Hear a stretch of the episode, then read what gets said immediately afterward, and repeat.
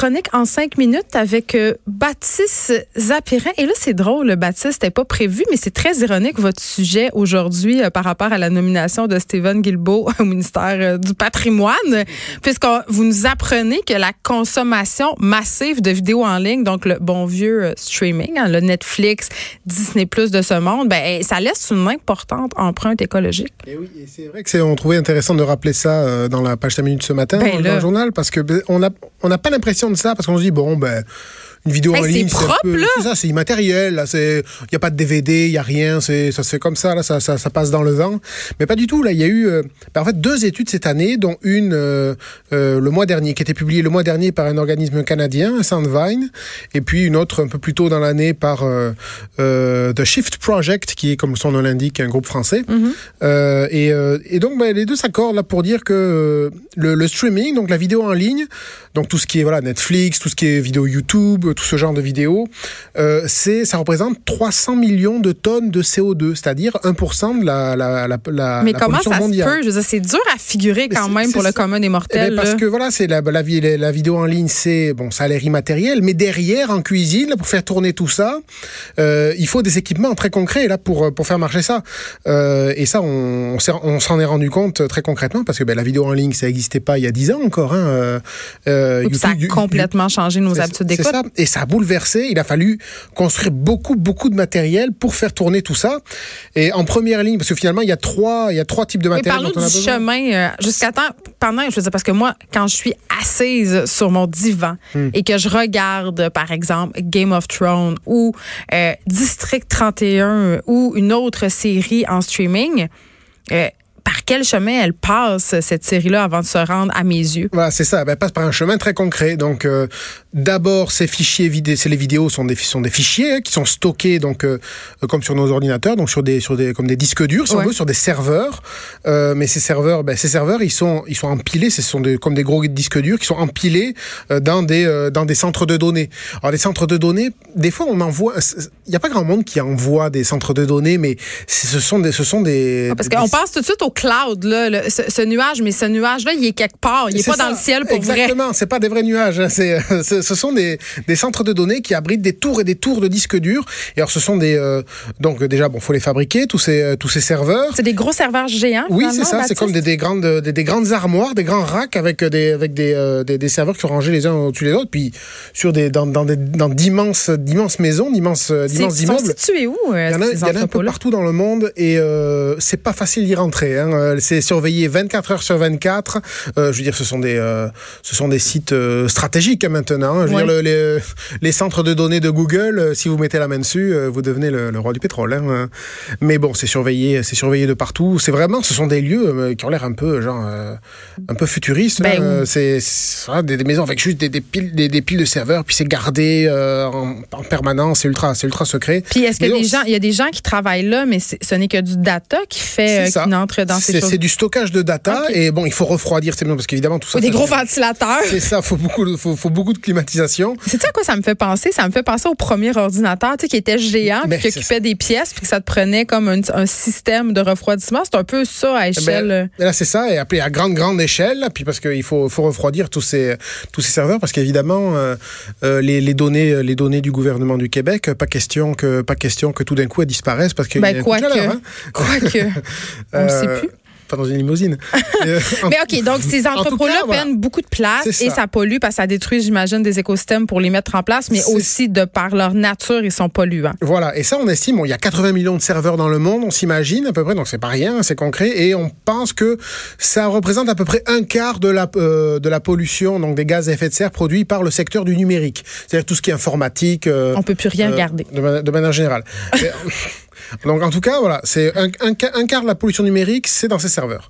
Euh, donc un quart de la pollution qui est liée, on va dire, on va dire que ça correspond à un quart de la pollution qui est mhm. liée par la vidéo en ligne. Mhm. Ensuite, bon, ces, ces, fichiers, ils sont stockés là, mais il faut les envoyer sur nos écrans. Donc pour les envoyer, il faut des, euh, des, des, relais, des réseaux. Mais non, mais c'est dans l'air, Baptiste. C'est le, eh. le, streaming, c'est la Wi-Fi. Et eh non, c'est ça, c'est pas ça. Le Wi-Fi, ben déjà, il faut, euh, pour, pour le Wi-Fi, il faut des antennes relais. Ah, Donc ça, ça se construit. Euh, Hey, les... Tu sais que maintenant, euh, quand même, euh, je fais une petite aparté, là.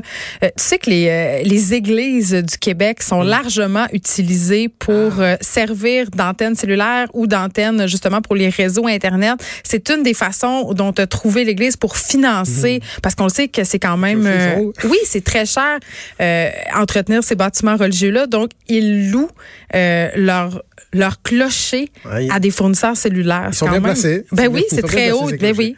Mais alors ça, il y, en a, il y en a dans les airs, mais il y en a aussi sous la mer. hein. Parce qu'il y a, euh, on a... euh, Pas ma je, belle-mère. je, je veux pas dire de, je veux pas dire de bêtises, mais dans l'océan, il y a presque un million de kilomètres de câbles sous-marins qui relient justement les centres de les centres de données euh, entre eux pour faire euh, euh, transvaser les, les, les données numériques. Mm. hein. Avant avant le avant l'invention du Wi-Fi, Internet, ça se connectait par On câble. le hein. connectait dans notre. Eh oui, Ça, hein. Et ça se fait, ça se fait encore.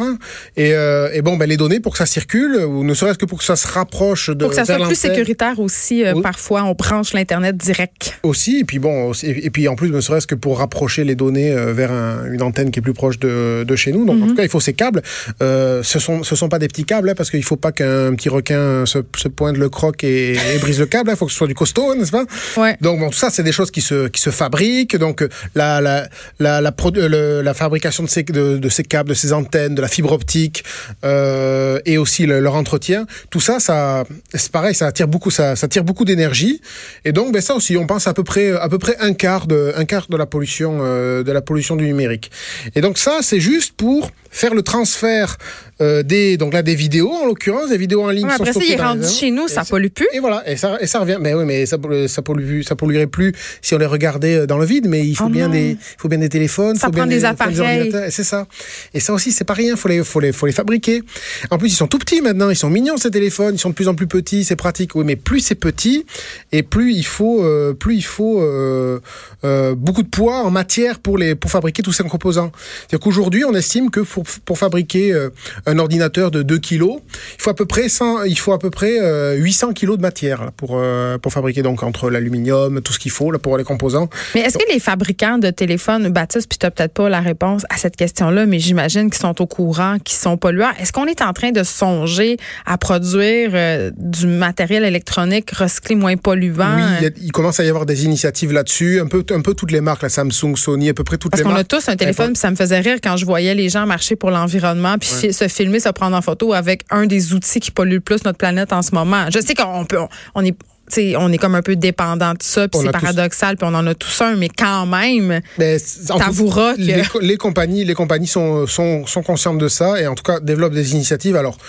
plus ou moins, je veux dire, euh, dans quelle mesure c'est l'arbre qui cache la forêt. Oh oui, c'est comme euh, H&M qui offre, euh, mettons, une initiative pour recycler les vêtements. Ils continuent quand même à en produire massivement et à briser les écosystèmes des pays dans lesquels ils Voilà. fabriquent leurs choses. Mais est-ce qu'il y aurait, je sais pas moi, une piste de solution pour plus de euh, sobriété numérique? Je veux dire, est-ce qu'il faut arrêter d'écouter la télé? Parce qu'on a déjà un problème d'arrêter Ben, d'écouter la télé. il y a déjà des oui, il y a déjà ben, justement les, les chercheurs qui ont fait qui ont fait ces rapports ont Ouais. essayé de donner des pistes justement sur quoi faire pour euh, pour euh, pour endiguer un peu le, le, le problème parce que bon, faut quand même se rendre compte que la vidéo en ligne ça n'existait pas il y a 10 ans et aujourd'hui ben, c'est 1% de la population de, de la pollution de la pollution mondiale. Donc c'est quand même ça galope vite là. Puis c'est de plus en plus populaire. Puis Ah euh, un, un- C'est un des- pratique hein, Oui, pratique. Un des enjeux aussi, c'est que plus les pays en voie de développement vont se développer, ben plus ils vont avoir accès à la même technologie, Ah oui. donc plus ils vont polluer.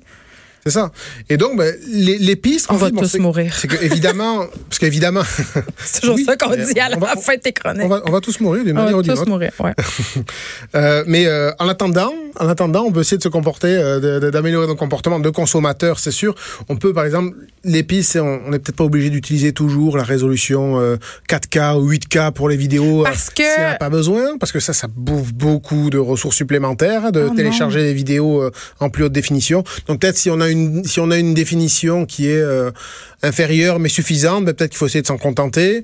Bon, il y a euh, un, un truc aussi qui est intéressant, c'est d'essayer de sauvegarder, si on peut, de sauvegarder ces documents euh, dans son ordinateur plutôt que dans le cloud, là, dans le nuage. Mais Ben là, il arrête pas de nous, nous enjoindre. à- Et oui. Tout est fait pour qu'on sauvegarde dans le cloud. Ben oui, mais il n'empêche que ça pollue beaucoup plus parce qu'à chaque fois, à chaque fois que vous, vous Plus de serveurs, plus ben de c'est ça, ça entretient, ça entretient toute cette toute cette machinerie.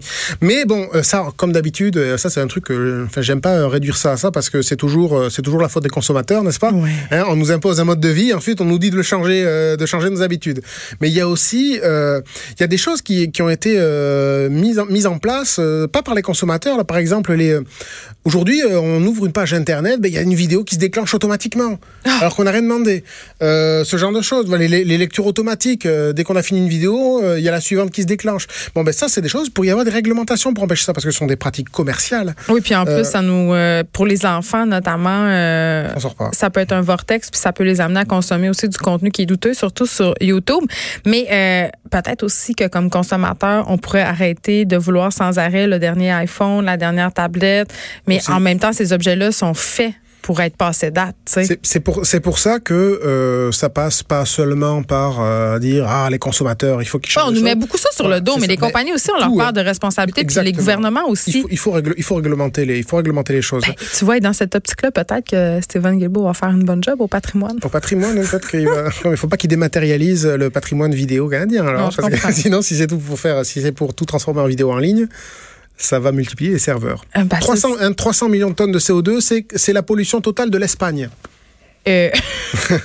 OK. c'est quand Encore même. un chiffre alarmant. Hein. Non, mais c'est juste que j'ai l'impression. Tu sais, pour vrai, tu me dis ça, puis je suis comme, bon, une autre affaire. Tu sais, moi, chez nous, j'ai l'impression de pas consommer parce que justement, j'écoute mon Netflix puis c'est pas stressant. Puis en plus, je fais mon effort pour consommer du contenu canadien, québécois sur Netflix, sur d'autres plateformes de streaming comme Illico, Tout TV.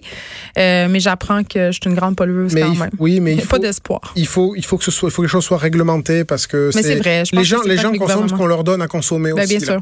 Et euh, voilà. On peut regarder ça euh, sur la page dans cinq minutes. C'est disponible dans le Journal de Montréal et sur le site Journal de Montréal, Journal de Québec. Baptiste Zapperin, merci. Merci Geneviève. Bom.